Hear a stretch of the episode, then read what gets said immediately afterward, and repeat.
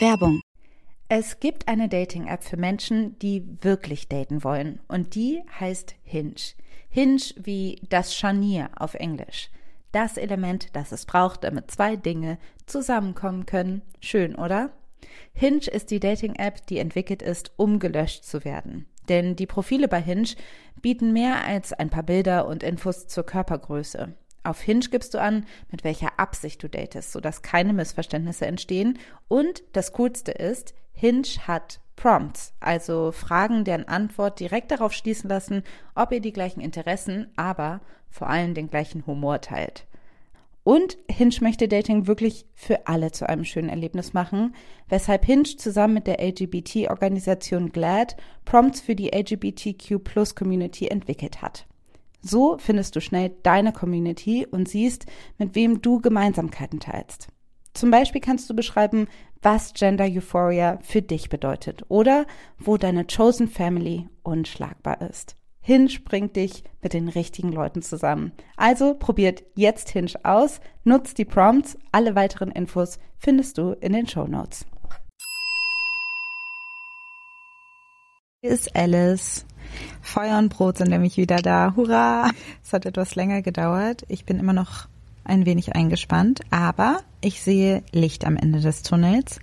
Aber weil ich immer noch so viel Stress habe, ist Maxi für die Juli-Folge alleine losgezogen und hat mit einer mega spannenden Person über ein mega spannendes Thema geredet, und zwar künstliche Intelligenz oder kurz KI. Gerade sind ja alle ziemlich versessen auf diese Face-App. Das ist eine App für dein Smartphone, die dich älter aussehen lassen kann oder jünger. Sie kann dir neue Frisuren geben oder noch einiges mehr. Und auf den ersten Blick sieht es ziemlich witzig aus und es funktioniert erschreckend gut. Aber je größer der Trend, desto mehr Kritik habe ich dazu gelesen. Zum Beispiel, FaceApp hat nun Fotos von mehr als 150 Millionen Menschen gespeichert. Außerdem mit FaceApp kann man sich zum Beispiel zu einem Mann oder einer Frau transformieren. Und das ist irgendwie ziemlich binär gedacht und auch irgendwie transfeindlich. Oder ein anderer Punkt, mit FaceApp kann man sich neue Frisuren auf den Kopf setzen lassen, allerdings keine, die nach Afrohaaren aussehen. Hallo Eurozentrismus. Die strukturellen Probleme, die es in unserer Gesellschaft gibt, die tragen sich nämlich bei künstlicher Intelligenz fort. Und wir gehen immer noch viel zu lasch mit unserer Datensicherheit um, trotz Gesetze, die uns davor schützen sollten. Nushin Yazdani kennt das Thema Bias bei KI sehr gut. Sie hat dazu geforscht, hält Vorträge darüber und will mehr Menschen darauf aufmerksam machen. Wie weitreichend und tiefgehend das Thema ist, das hat sie Maxi erzählt und Ihr kriegt es jetzt auch zu hören. Also viel Spaß dabei.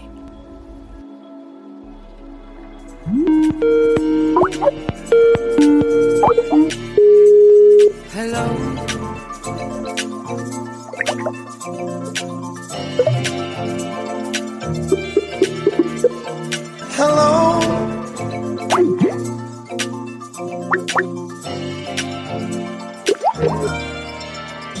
Hier in der Küche zusammen mit Nushin und sie wird uns heute ein bisschen über ihre Bachelorarbeit erzählen. Wir haben uns getroffen bei der Lesung von Rainy Edolodge von uh, Why I'm No Longer Talking to White People About Race. Es war uh, in vielerlei Hinsicht ein spannender, auch etwas aufreibender Abend. Der Titel wurde quasi in satirischer Form unbeabsichtigt uh, dort ein bisschen vorgeführt für uns allen. Es war ein bisschen unangenehm und wir haben Überraschung danach natürlich auch noch weiter über äh, Rassismus gesprochen und über Themen, die damit verwandt sein könnten. Und da stand bei dir gerade die Verteidigung deiner Arbeit an, eine Woche danach. Mhm. Und wir sind so ein bisschen in dieses Gespräch reingesprungen. Du sprichst mittlerweile vor Menschen, hältst Vorträge und hast geschrieben über künstliche. Ab und zu. über künstliche Intelligenz und Diskriminierung. Ganz genau. Ich studiere eigentlich Interaktionsdesign. Das ist jetzt aber noch nicht ein Thema, mit dem ich so sehr in der Uni konfrontiert wurde, sondern das hat sich durch verschiedene Zufälle ergeben, dass, dass ich äh, mich damit beschäftigen wollte, weil das für mich ja eine, das ist eine Schnittstelle zwischen Technologie und Gesellschaft, quasi eine neue Art der Diskriminierung, die wahnsinnig gefährlich werden kann für alle marginalisierten Menschen und ähm, deswegen fand ich das ganz wichtig dazu, was zu machen. Also ich, ich wollte mich auch unter anderem gerne mit dem Thema beschäftigen, weil ich glaube, dass DesignerInnen ähm, erstmal sich viel zu wenig mit solchen Themen beschäftigen. Ähm, also mit Diskriminierungsformen und so weiter, mit intersektionalen Feminismus. Und ähm, dann, weil ich denke, dass DesignerInnen so eine gute Vermittlungsposition einnehmen können für diese ähm, Stelle eben zwischen Technik und der Gesellschaft. Mhm. Und ähm, unsere Stärke als DesignerInnen, sage ich mal, ist es ja auch, Dinge greifbar zu machen, die vielleicht sehr kompliziert sind. Ja, klar. Ja, die irgendwie so aufzubereiten, dass die für Menschen, die sich nicht mm, in erster Linie mit diesen Themen beschäftigen oder beschäftigen können, nicht so viel Zeit oder Zugang haben, dass, dass die mm, auch mitgenommen werden können. Was sind die, die für dich wichtigsten Aspekte zum Beispiel in deiner Arbeit? Wo hast du das Gefühl, dass ähm, das möchte ich unheimlich gerne hervorstellen, das möchte ich, dass das mehr Leute wissen und das ähm, mhm. ist mir wichtig. Ich glaube, es ist total wichtig, da so einen breiten gesellschaftlichen Diskurs zu schaffen.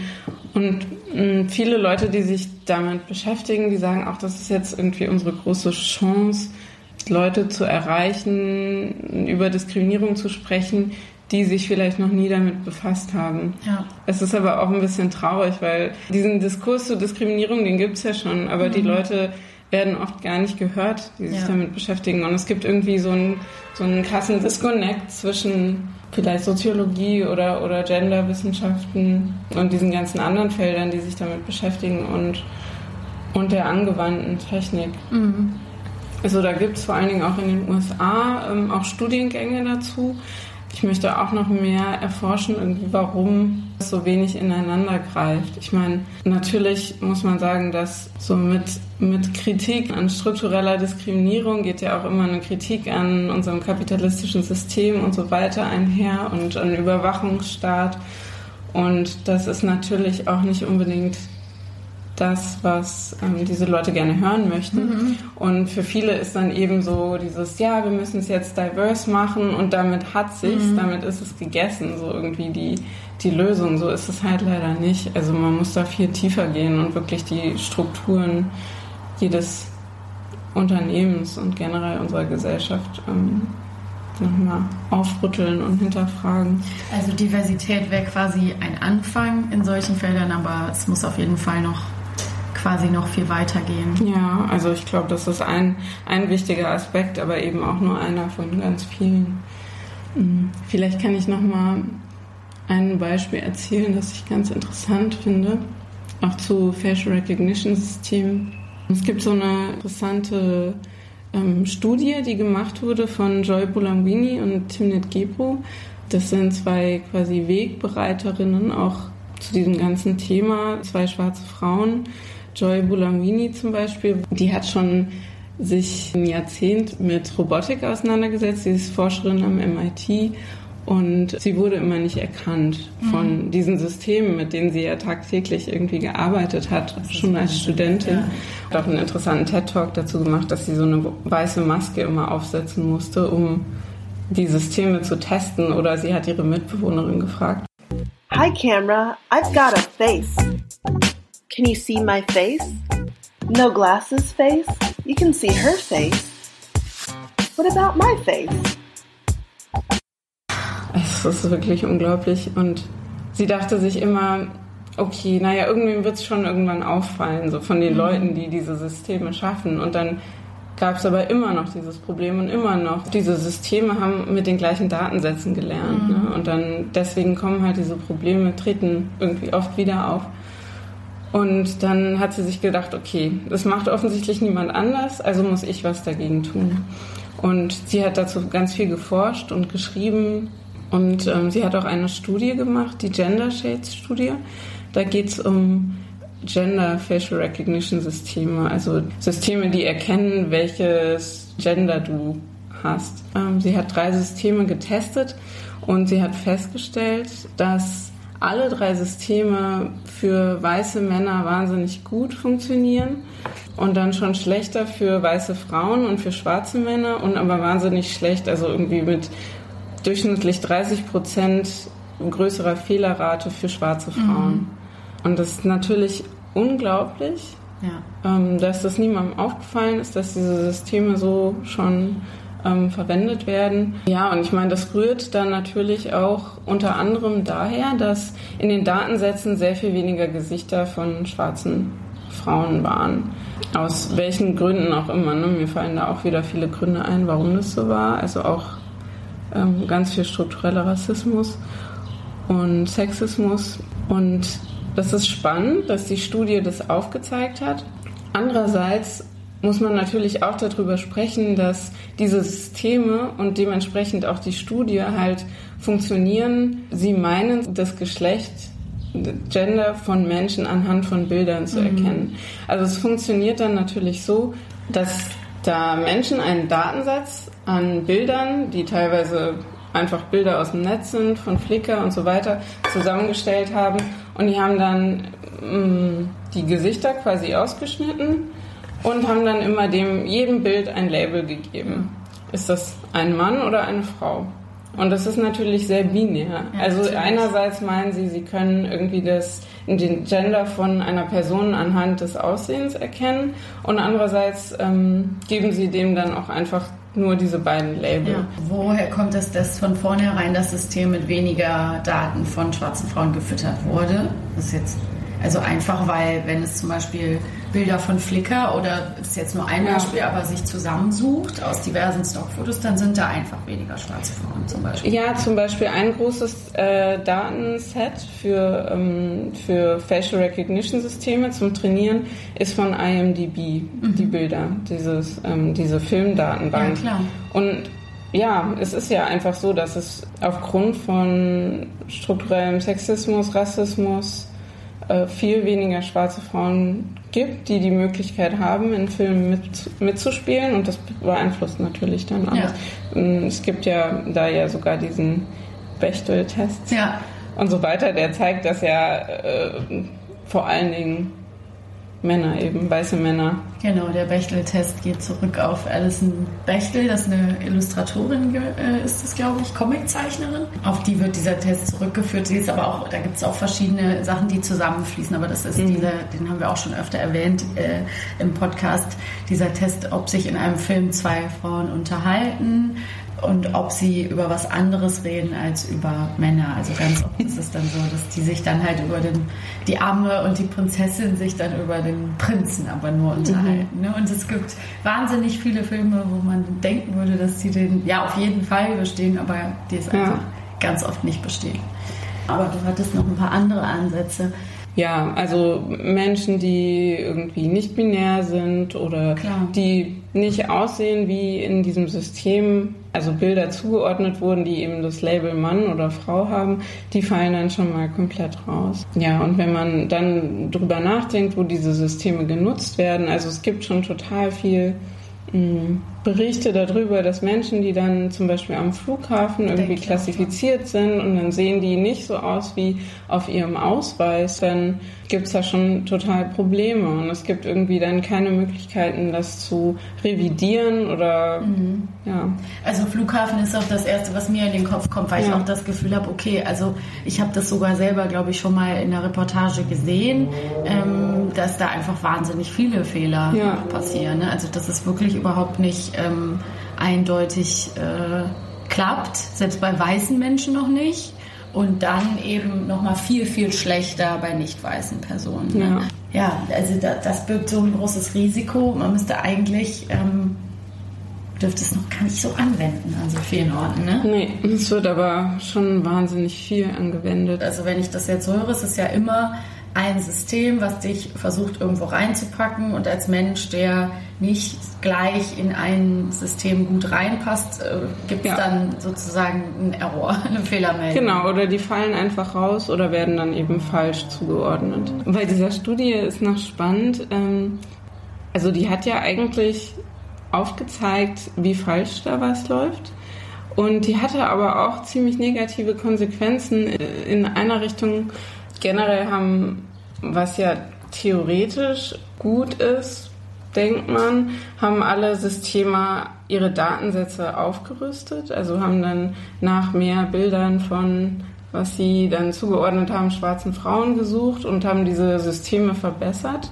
Übrigens wussten die alle schon vorher, dass, äh, dass, dass ihre Systeme diesen Fehler aufweisen, aber es war auf der Prioritätenliste so weit unten, mhm. dass sie nichts gemacht haben. Aber dann kam die Studie raus und dann gab es natürlich einen Aufschrei dazu und ja. dann waren sie so, oh Gott, natürlich, wir müssen es ganz schnell, ganz schnell ändern. Ähm, und dann gibt es halt so einen Run. Jedes, jedes System will natürlich sich am besten verkaufen und will deswegen alle Menschen irgendwie total gut einordnen können. Und das hatte dann aber die Auswirkung, dass ähm, ein, ein chinesischer Anbieter so einen Deal mit der Regierung von Simbabwe gemacht hat. Mhm. Ähm, und die haben ihn, die haben quasi der Regierung, dem Staat, Facial Recognition Systeme verkauft, um ihre BürgerInnen zu überwachen. Mhm. Und im Austausch dessen, um ihre Systeme besser zu trainieren, kriegen sie dann halt die ganzen Bilder. Das und das ist natürlich Wahnsinn, was das für Auswirkungen hat. Ne? Ähm, also jetzt nicht, ähm, nicht zwangsläufig speziell diese Studie, aber dass man gemerkt hat, dass diese Systeme ähm, schlechter für schwarze Menschen und besonders schwarze Frauen funktionieren, führte dann eben dazu, dass ein, ein ganzes Land ähm, stärker überwacht wird. Ja. Und von einer Regierung, die halt auch fragwürdig ist. Ne? Also ja.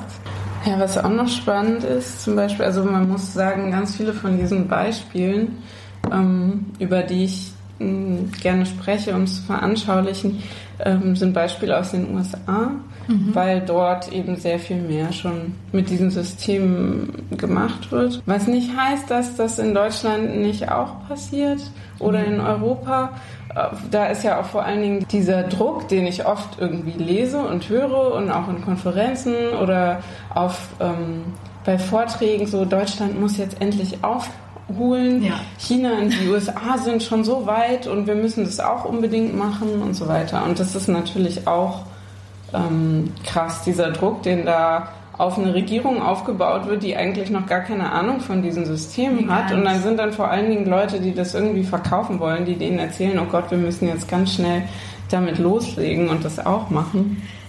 In, ähm, an den europäischen Grenzen, ähm, da läuft gerade so ein Versuch, der ist noch freiwillig, dass an diesen vier Stationen Menschen so wie so ein Lügendetektor-Test machen sollen. Und von dem, was ich gelesen habe, ähm, also die können den noch freiwillig machen, aber wer weiß, wann sich das nicht ganz schnell ändert. Und ähm, von dem, was ich gelesen habe, ist das so, dass dieses System nur an 30 Menschen trainiert wurde und 15 davon sollten die Wahrheit sagen und 15 davon sollten lügen. Und dann muss man auch immer bedenken, und da, da hat es eine, eine Error Rate, also eine, eine, eine Fehlerquote, eine Fehlerquote mhm. von 30 Prozent auch. Ne? Und, ähm, und da muss man bedenken, Leute, die in einer so einer Testsituation lügen, mit Absicht, die klingen natürlich auch wieder anders als Leute, ja, die irgendwie nervös sind an der Grenze, weil sie irgendwie befragt werden. Also total gruselig. Also auch hier passiert das. Oder ja. zum Beispiel die Schufa, die das ja auch schon seit Ewigkeiten macht, also Machine Learning benutzt, um Menschen zu klassifizieren und ja. dann eben zu entscheiden, ob jemand jetzt den Handyvertrag bekommt oder die Wohnung. Oder die Wohnung, genau. Da wurde übrigens festgestellt, da hat Open Schufa, also das ist eine Studie von Algorithm Watch unter anderem, und die haben festgestellt, dass da vor allen Dingen junge Männer benachteiligt werden. Okay. Ja, weil ihnen da ein erhöhtes Risiko oft zugeschrieben wird. Die haben Leute gebeten, ihnen ihren Schufa-Score und dann auch noch persönliche Daten, also so ähm, demografische Daten einzuschicken, weil sie überprüfen wollten, wie denn eigentlich dieser Score funktioniert. Die haben, ich glaube, so um 2000 Schufa-Berichte und, und diese Daten erhalten von Leuten. Und es war natürlich dann auch wieder so ein naja, so eher so ein, ähm, so ein bisschen homogene Gruppe. Also Klar. es waren mehr jüngere Leute als ältere Leute. Wer sendet das dann ein? Genau, wer sendet das ein? Und da wurde dann aber festgestellt, dass so ein Schufa-Score sogar auch negativ sein kann, wenn es eigentlich nur so positive Daten gibt. Also ja. die Person hat irgendwie einen Handyvertrag und ein Bankkonto und irgendwie eine Wohnung irgendwo und Sogar dann, wenn die eigentlich nur positiv sind oder wenn es jetzt nichts gibt, was irgendwie darauf schließen lässt, dass die Person einen Kredit nicht zurückzahlen könnte oder so, haben manche von diesen Leuten ein erhöhtes Risiko. Ja. Woran kann das liegen, wenn es jetzt in noch einer extremeren Form ist, so wie du das beschrieben hast, dass dann Leute wirklich, obwohl keine Verträge jetzt hm. nicht erfüllt wurden oder nicht bezahlt wurden, dass die dann trotzdem irgendwie einen negativeren Score haben? Kann man das irgendwie erklären? Ja, also generell mit allen diesen Systemen ist es halt so, dass das hängt gar nicht so sehr von dir ab, sondern davon, wie das System dich einordnet und wie eine Gruppe, die dir in irgendwelchen Faktoren, die da so festgelegt werden, mhm. dir ähnlich ja, ja. sieht. Und darauf hast du halt auch nur begrenzten Einfluss und man weiß eben nicht, warum jetzt genau. Das will die Schufa ja auch nicht sagen. Ähm, ganz oft wird da immer begründet, wegen der Konkurrenz und so will man jetzt nichts veröffentlichen. Und man hat ja auch keine richtige Möglichkeit, das dann zu beanstanden, vor allen Dingen auch nicht, wenn man nicht weiß, woran es liegt. Und ganz oft sind das eben strukturelle Sachen. Auf einer Konferenz habe ich so ein ganz langes Interview geführt für meine Arbeit mit einem Data Scientist, der so ein Data Science for Social Good Projekt gemacht hat. Also es war quasi von einer NGO, die halt dann dezidiert an so Projekten für die Menschheit und so arbeiten wollte. Und der hat für die Regierung eines EU-Landes an so einem Projekt gearbeitet, ähm, für das Arbeitsamt dort, wo er daran gearbeitet hat, Menschen in Kategorien einzuteilen, um festzustellen, wie wahrscheinlich es ist, dass sie langzeitarbeitslos ah, ja. werden. Und ja, wir haben echt ganz lange gesprochen und ich habe so viel ihn gefragt, so sag mal, aber was ist denn, wenn sich mal die Regierung ändert und wenn das dann irgendwie, wenn die dann beschließen, okay, also dieses mhm. System, gerade, gerade jetzt ist das so, dass das Menschen in Kategorien von 1 bis 3 einordnet und 3 ist dann halt so sehr wahrscheinlich, dass die Person langzeitarbeitslos wird in der Zukunft. Und ja, also vielleicht wird dann irgendwann das mal so sein, dass diese Person gar keine Services mehr bekommt, weil man weil man halt denkt, ja gut, geben wir, wir haben nur eine begrenzte Anzahl von Services, geben wir die mhm. halt nur den Einsen, mhm. weil die machen wahrscheinlicher was draus. Ne? Ja. Also total, total schlimm eigentlich. Und ich habe ihn auch gefragt, wer sind denn die Leute, die am wahrscheinlichsten vom System als zukünftige Langzeitarbeitslose mhm. eingeordnet werden? Und er meinte, das sind vor allen Dingen Menschen, die eine Behinderung haben, mhm. Menschen, die alt sind und Frauen. Und ich bin ganz sicher, dass er äh, vielleicht nicht danach geguckt hat, ob da auch Menschen mit Migrationshintergrund dabei sind, mhm. aber ich bin mir ziemlich sicher, dass ähm, die da auch ähm, besonders in diese Kategorie reinkommen. Und das ist eben so, weil diese Menschen ganz oft auf dem Arbeitsmarkt diskriminiert werden. Ja. Und ja, das sind alles so strukturelle Dinge und das ist ähm, eigentlich sind das Sachen, die man schon weiß oder die, die viele Soziologie, Menschen, die in der Soziologie arbeiten, schon wissen oder eben Betroffene natürlich wissen. Aber das sind eben ganz oft nicht die Leute, die diese Systeme gestalten. Also er hat mit seinem Team da zum Beispiel nie drüber nachgedacht, mhm. ähm, welche Auswirkungen dieses Tool in der Zukunft haben könnte. Ja, stimmt. Und so das, das zu hören und mit ihm da so lange drüber zu sprechen, war für mich auch voll der Schock. Also einfach zu wissen, dass da Leute denken, sie machen so ein Projekt for good. Mhm. Und da kommt dann aber sowas dabei raus. Und, und es war irgendwie, das Gespräch war teilweise so ein bisschen absurd, weil ich ihn dann so damit konfrontiert habe und dann meinte, hm, okay, ja, du hast recht. Ja, vielleicht können wir die Zahl dann einfach ganz klein machen.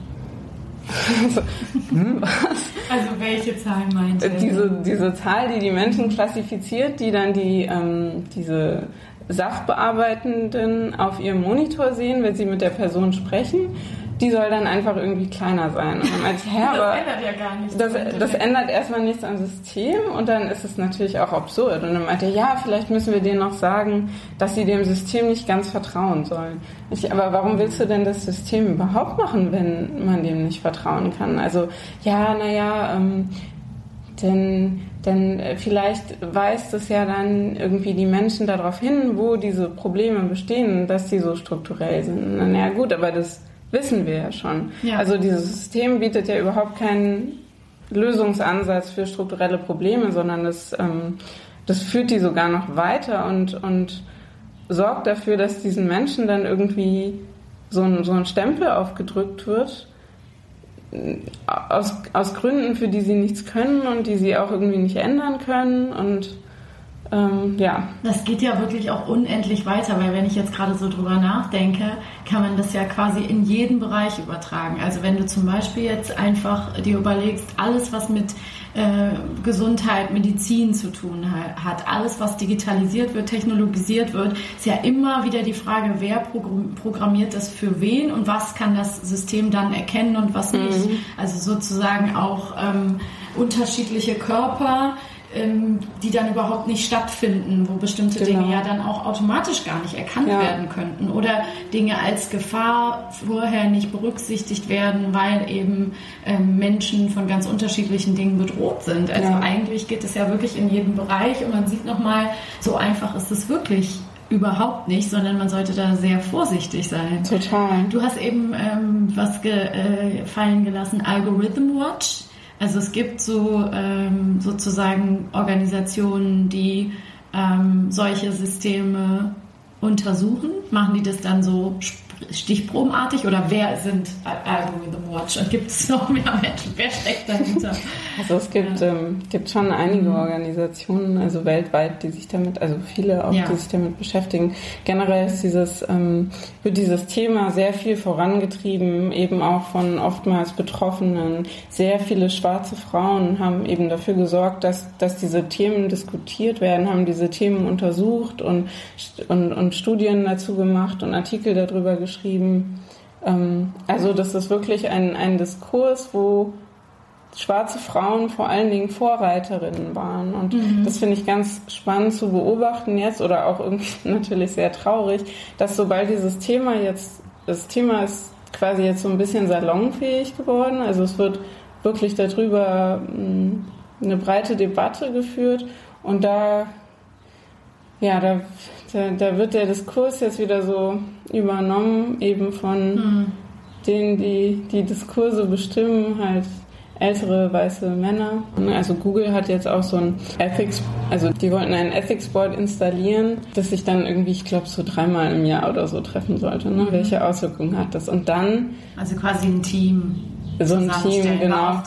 Und dieses, mhm. dieses, das war auch wieder so ein absurd furchtbares Beispiel, dieses Google Ethics Board. Da wollten die ähm, eine Person mit reinholen, die äh, in so einer Stiftung arbeitet, Heritage Foundation heißt sie, und das ist eine Person, die ganz viel gegen Menschen, die trans sind, und äh, MigrantInnen hetzt. Mhm. Ja, und die sollte in so einem Ethics Board eine Stimme haben. So wieder in dem Sinne von wegen, alle Stimmen müssen gehört mhm. werden und ja, okay, in einem Ethics Board wollen wir dann, das ist ne, vergleichbar hier in so einem Ethics Board, holen wir doch bitte die AfD rein, mhm. weil die haben bestimmt ganz viele ethische Dinge zu. Ja, ja.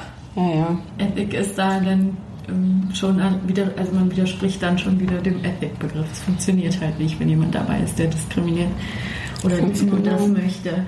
Ich frage jetzt einfach noch so ein bisschen ähm, ein paar Fragen, die mich selber auch noch interessieren. Ja. Wie stehst du dazu? Ist jetzt total weit hergeholt, aber es würde mich einfach mal interessieren. Es gibt ja ganz viel so Menstruationstracking-Apps mittlerweile. Mhm. Ich habe die auch ganz lange verwendet und dann habe ich aber irgendwann auch einen Artikel gelesen nach dem Motto so vorsichtig, welche man da verwendet, weil die eben auch ganz viel Daten sammeln. Mhm. Und dann habe ich mich immer gefragt, und jetzt für Leute, die sich sonst nicht so sehr damit äh, auseinandersetzen, was mit ihren Daten irgendwie passiert, was ist zum Beispiel bei sowas, was ist, könnte da gefährlich werden? Also warum muss ich da überhaupt so ein bisschen vorsichtig sein, wem ich meine gesundheitlichen Daten anvertraue? Einerseits, aber auch, wenn solche Apps programmiert werden, sind die ja auch von wem werden die dann geschrieben? Mhm. Wenn wir jetzt in diesem Thema sind, ähm, sind es sicher nicht alles Apps, die vorwiegend von Frauen für Frauen. Nee, über, also ich, ich kann ja jetzt nicht speziell zu der Zusammensetzung der, der Entwickelnden in, in so. Aber generell, ja, zum Beispiel interessant ist es auch, es wird auch öfter genannt, dass diese Apple iOS, diese Health App, dass die zum Beispiel kein Tracking-System drin hatte, aber irgendwie tausend andere Sachen, die irgendwie, also für mein Empfinden sehr viel unwichtiger mhm. waren. Und da war dann auch so, okay, warum habt ihr denn Stimmt. sowas Essentielles mhm. nicht drin? Ja, da haben sie es einfach komplett rausgelassen. Ja, ne? aber das, das Schwierige ist halt, dass man es oft nicht ermessen kann. Ne? Also diese AGBs sind dann irgendwie, es gab mal so ein Kunstprojekt, da wurden die AGB von einem ähm, Schauspieler, glaube ich, vorgelesen und ähm, das war, glaube ich, ein Projekt von Tactical Tech oder auf jeden Fall habe ich es dort mal gesehen und die haben, das hat irgendwie 17 Stunden gedauert. Das waren, glaube ich, die Alexa AGBs oder so.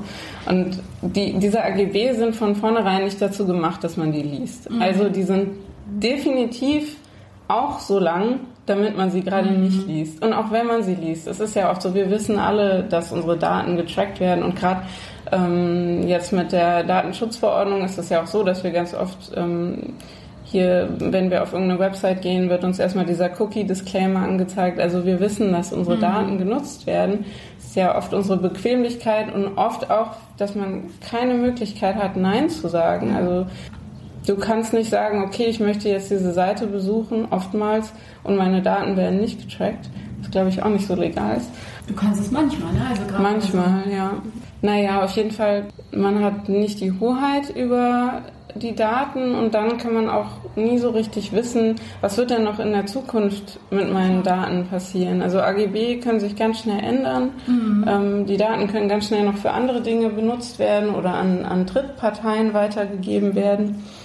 Und es gibt genug Versicherungen, auch jetzt schon, die irgendwie sagen, ähm, hier benutzt doch unsere App und ja. du kriegst vielleicht irgendwie ein bisschen weniger Beitrags Höhe dafür, dass wir irgendwie deine Daten benutzen können. Und wenn du dich dann ganz toll bewegst oder irgendwie, was weiß ich, deine, deine Kalorien irgendwie zählst, dann, dann krieg, geben wir dir Rabatt. Und ja, man kann sich denken, was das macht mit Menschen, die irgendwie marginalisiert und diskriminiert werden, Menschen vielleicht deren, deren körperliche Gesundheit mhm. oder mentale Gesundheit das nicht zulässt, dass sie irgendwie der Norm entsprechen ja. ähm, und die dann ganz schnell irgendwie aus dem System fallen oder benachteiligt werden. Ja, also gerade darüber denke ich halt auch immer nach, ne? mit genau mit Krankenversicherung, also ja. wie sehr dürfen die dann überhaupt eingreifen? Und wenn sie wirklich jedes, also wenn man wirklich freiwillig da jedes Detail einträgt, was hat das eigentlich in der Zukunft irgendwann ja. für Folgen? Ja. Weil es sich ja wirklich super schnell ändern kann. Ja. Das ist auch echt so dieses Basisding, was ich so oft immer mit Leuten ähm, besprochen habe in der Vergangenheit. Dass, äh, ich glaube, es ist auch ganz viel Überforderung, dass alle wissen, okay, irgendwie ist das nicht gut mit meinen Daten, aber was soll ich machen? Ja. Also man weiß irgendwie nicht, genau, man sitzt da und äh, nutzt irgendwie, ich nutze ja auch Instagram und Facebook und den ganzen Scheiß und man weiß es dann irgendwie, aber man weiß auch nicht so richtig, was soll man tun. Und ganz lange habe hab ich auch die Gefahr gar nicht so gesehen oder habe das auch nicht so richtig verstanden. Witzigerweise hat mir die Edward Snowden-Dokumentation mhm. da so ein bisschen die Augen geöffnet, obwohl es wirklich ein ganz anderes Thema ist. Aber es war halt wirklich dieses... Ähm, die, dieser Aha-Moment von, was du ja auch eben gesagt hast, eine Regierung kann sich ganz schnell ändern und wir alle wissen, äh, gerade wenn man die deutsche Geschichte anguckt, mhm. im äh, Stichwort Überwachungsstaat, wie schnell das brandgefährlich und lebensgefährlich ja. für Menschen werden kann. Ja, und, und eben, zum Beispiel ja. die, die Datenethikkommission in Deutschland, ähm, da haben sie jetzt mal mitbekommen, okay, es wäre schon gut, wenn wir da auch Frauen dabei haben, aber also ich habe mir nur die Namen angeguckt und die Bilder dazu angesehen. Auch wieder ne, mein, meine, meine oberflächliche Beurteilung davon sind da keine People of Color dabei. Ja. Und das ist ja auch wieder krass, von wem wird der, der Diskurs irgendwie bestimmt. Naja, gut, und das ist halt auch viel durch die Wirtschaft. Ja. Also wir können nicht sicher sein, dass selbst in der Regierung, wie sie jetzt ist, äh, irgendwie diese Sachen mitbeachtet werden. Nee. Ja. Fällt mir auch so ein Beispiel ein, ähm, dass zum Beispiel Alexa und Google Home ähm, wurden beide schon benutzt von, äh, also in Amerika gab es mehrere Fälle, wo äh, ähm, abusive Partners damit äh, die Frauen, die Ex-PartnerInnen ähm, terrorisiert haben, indem sie die Lautstärke zum Beispiel von der Musik außen regulieren konnten oder Schlösser verriegeln konnten, Licht an- und ausschalten ja. konnten und es einfach vorher gar nicht berücksichtigt wurde, auch weil es reine, also sehr männlich geprägte Entwicklerteams waren, die überhaupt nicht daran gedacht hatten, dass es eigentlich so ein perfektes Tool ist, um auf jemanden zuzugreifen von außen im Nachhinein. Und das fand ich auch ähm, einfach nochmal so ein simples Beispiel, wo man wieder merkt, okay, es ist halt extrem wichtig eigentlich, dass man da verschiedene Perspektiven ja. hat.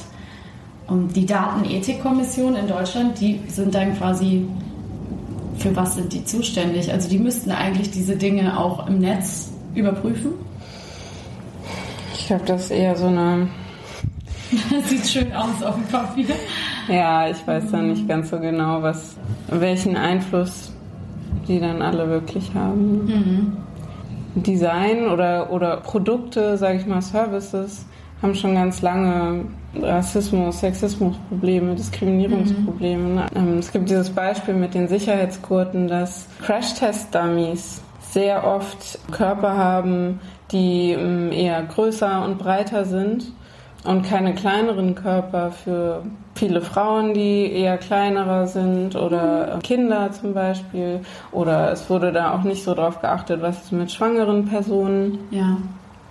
Und ähm, das hat eben dazu geführt, dass sehr viel mehr Frauen im Straßenverkehr sehr viel ähm, schlimmere Unfälle hatten, öfter gestorben sind, obwohl sie ja gar nicht so oft durch strukturelle Dinge auch Auto fahren. Mhm. Und das wurde erst, ich glaube, 2011 oder so behoben, dass es dann zwei unterschiedliche Größen an diesen Dummies gab. Mhm.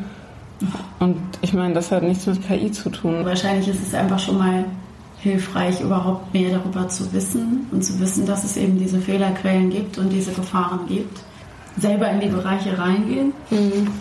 Wir hatten so ein lustiges Gespräch, oder ich sage immer lustig, eigentlich sind die alle traurig, aber, wo wir ähm, eingeladen wurden, so einen Workshop dazu zu gestalten von einer großen, großen Technologiefirma. Dann hieß es auch, ja, und ähm, wir, wir sind quasi so der, wie sagt man so, der Diversity Verein irgendwie aus dieser Firma. Die haben uns dann so ein bisschen erzählt, was sie so machen und meinten dann auch irgendwie, ja, und ja, und wir wollen jetzt vor allen Dingen Frauen ansprechen und mit diesen ganzen anderen Bereichen. Ähm, ja, wir können uns ja jetzt erstmal nur auf den einen konzentrieren und so. Mhm. Ja, wir dachten schon so, oh Gott, das wird viel Arbeit. Und dann, äh, ja, natürlich ähm, wollten die uns dann auch nicht für unsere Arbeit bezahlen. Ach ja, schön. Ja, so das Übliche, wo man sich so denkt, okay, und ihr wollt also zu Ethik und KI einen Workshop machen und mhm. so und zu Diskriminierung und Biases und natürlich wollt ihr den nicht bezahlen. Mhm. Äh, macht total Sinn. Ja, und dann haben wir dann dankend abgelehnt, weil es natürlich wahnsinnig viel Arbeit ist, die man ja, da rein investiert. Und gerade wenn, ja, wenn die Strukturen schon so sind, dass wir nicht mal bei den Leuten, die einen da engagieren, irgendwie so ein bisschen Verständnis für diese Mechanismen Nein, da sind, dann ist es richtig, richtig, richtig schwierig. Das stimmt.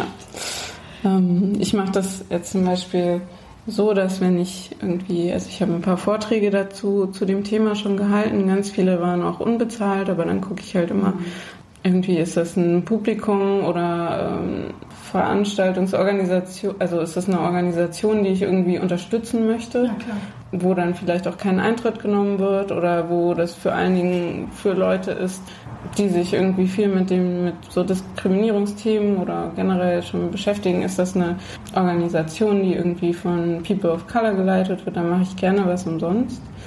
Ja, Klar. genau. Wenn der Zugang Aber, niedrigschwelliger ist, natürlich, dann ähm, genau. macht man das ja auch eher. Neulich hatte ich zum Beispiel einen Vortrag gehalten auf so einer Konferenz, so einer kleineren Konferenz zu KI. Da waren quasi nur oder fast nur weiß gelesene Männer, die da gesprochen haben. Und dann, ich war erstmal, ha, ist Ihnen das schon aufgefallen vielleicht? hier, ich kann Ihnen gerne noch Empfehlungen geben und hier sind noch Leute, die Sie noch dazu einladen können und so weiter. Also diese äh, Frauen of Color wären total toll und habe mhm. auch geschrieben, wieso und dann kam dann als Antwort nur, tja, das ist so eine Sache mit der Gleichberechtigung. Welche Sache denn? Mhm. ja. Schön. Äh, ja. Das ist auch so spannend, weil immer ganz oft von Biases gesprochen wird und ich auch so reingegangen bin in dieses mhm. Thema. Individuelle Diskriminierung, Rassismus, Sexismus ist natürlich ein Teil davon, aber in diesem ganzen Diskurs zu KI wird ganz oft so sehr diese individuelle Sache betont und so Biases und so weiter, aber eigentlich geht es da ja auch um viel mehr. Da geht es mhm. ja um viel strukturellere Sachen. Ja, und das wird so ein bisschen, naja, das wird ganz oft nicht gesehen. Ja. Ich will jetzt nicht sagen unter den Teppich gekehrt. Ich glaube auch, dass ganz viele Leute sich dessen gar nicht so bewusst mhm. sind. Ja, es gibt übrigens Systeme in den USA, die schon in der Benutzung sind, wo du dann anhand von deiner bisherigen Schullaufbahn ähm, deinen Daten wird dir, werden dir Kurse oder Studiengänge empfohlen, in denen du ähm, erfolgreich sein wirst. Ach. Die du auf jeden Fall bestehen wirst. Mhm. Das, das, also, das hat so Dimensionen. Da denke ich echt so, oh mein Gott, hat sich da nicht, mhm. hat sich da keiner vorher einmal überlegt. Und dann wird es so, ja, und wir haben festgestellt, dass 70 Prozent der Personen, die dann diese Empfehlungen bekommen, sind dann auch erfolgreich in diesen Kursen. Ja, toll, aber ich meine, das hängt doch von so vielen Faktoren ab, wie deine bisherigen Noten sind. Also ich zum Beispiel war in Mathe äh, richtig gut, als ich äh, eine weibliche, also als ich eine Lehrerin hatte und davor wurde ich immer richtig zusammengestaucht von mhm. meinen männlichen Mathelehrern. Also ich war auch tendenziell äh, viel schlechter bei meinen männlichen Mathelehrern als bei den weiblichen, mhm. das muss ich auch sagen.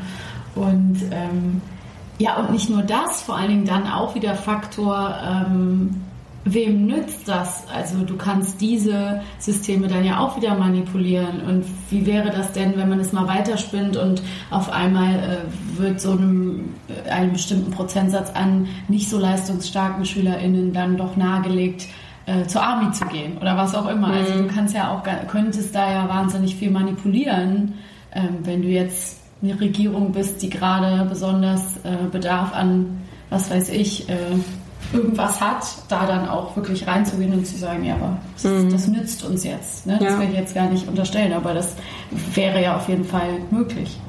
Ja, ganz viel wird immer gesagt, ähm, es ist dann Individualisierung und man kann irgendwie dann ja viel mehr Leuten viel besser helfen, als es mhm. jetzt gerade möglich ist. Und ähm, klar, gewisse Menschen profitieren dann natürlich auch davon, wenn sie generell schon privilegiert sind im mhm. System. Ähm, wir sind ja sehr privilegiert, allein schon, dass wir in diesem Land leben mit einem deutschen Pass, Aufenthaltstitel.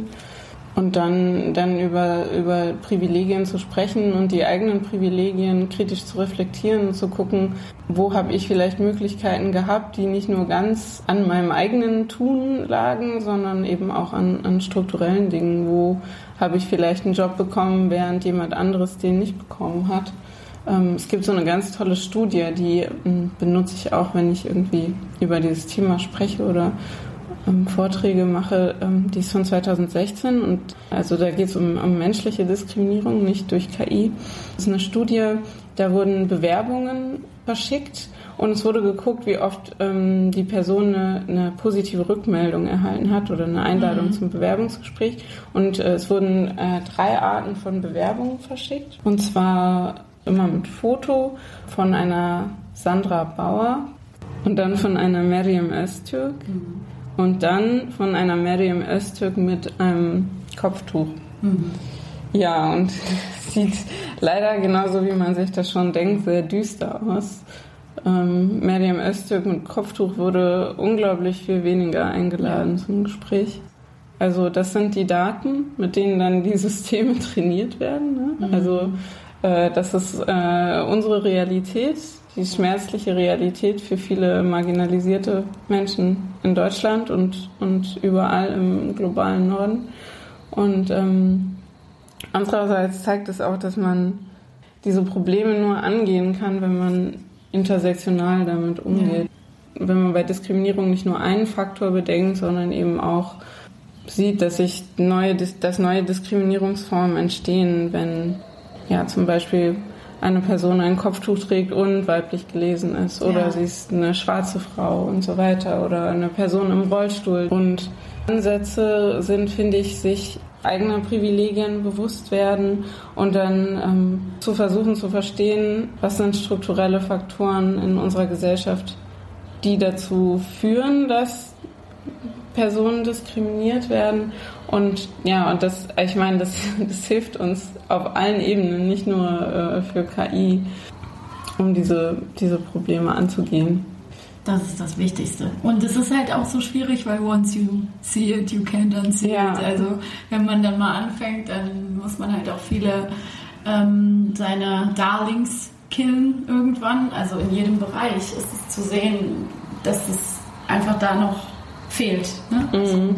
und Intersektionalität für viele einfach noch ja. total, totales Fremdwort ist und die sich schon freuen, wenn sie irgendwie sagen können, ja, also man fängt ja dann immer an mit einem Paritätsgedanken und denkt irgendwie, ja, wenn es erst männlich, weiblich ausgeglichen wäre, dann wäre ja schon super viel geholfen. Ja, aber dann hat man wieder eine binäre Geschlechtsordnung, mhm. dann hat man wieder ganz viele andere, die dann hinten überfallen. So funktioniert es einfach. Ja. Kann man dich denn ähm, irgendwo demnächst hören, lesen oder sehen oder bist du jetzt erstmal unterwegs? Hast du irgendwas, was du hier noch anpreisen möchtest?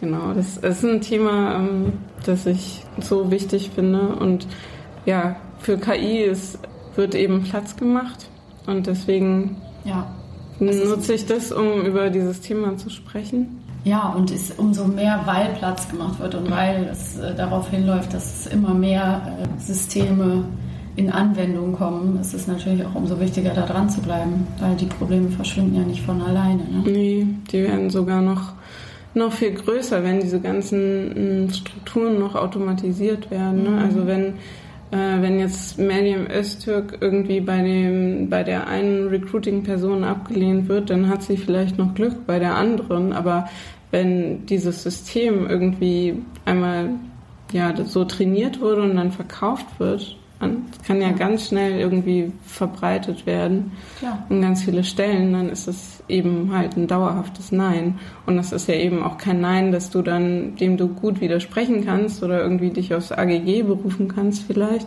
sondern es ist halt, wie, wie wir schon am Anfang gesagt haben, die Maschine sagt Nein und damit mhm. ist halt dann gut. Wahnsinnig gefährlich.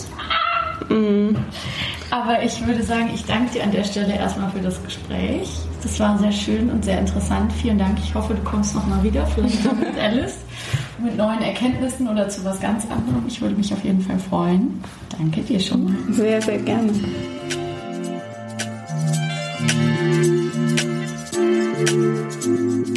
Das war die neue Folge Feuer und Brot. Wir hoffen, ihr habt uns gerne zugehört. Erreichen könnt ihr uns per Mail unter feuerundbrot.gmail.com, auf Facebook, Twitter oder Instagram.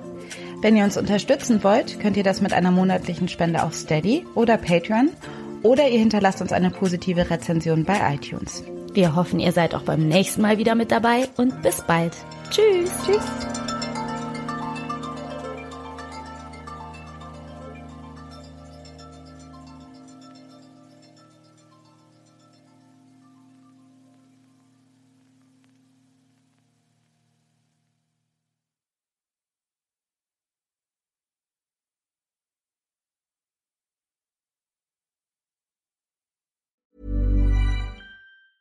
Hi, I'm Daniel, founder of Pretty Litter. Did you know cats tend to hide symptoms of sickness and pain? I learned this the hard way after losing my cat, Gingy. So I created Pretty Litter, a health monitoring litter that helps detect early signs of illness by changing colors, saving you money and potentially your cat's life. Pretty Litter is veterinarian developed, and it's the easiest way to keep tabs on your fur baby's health right at home. Go to prettylitter.com and use code ACAST for 20% off your first order and a free cat toy. Terms and conditions apply. See site for details.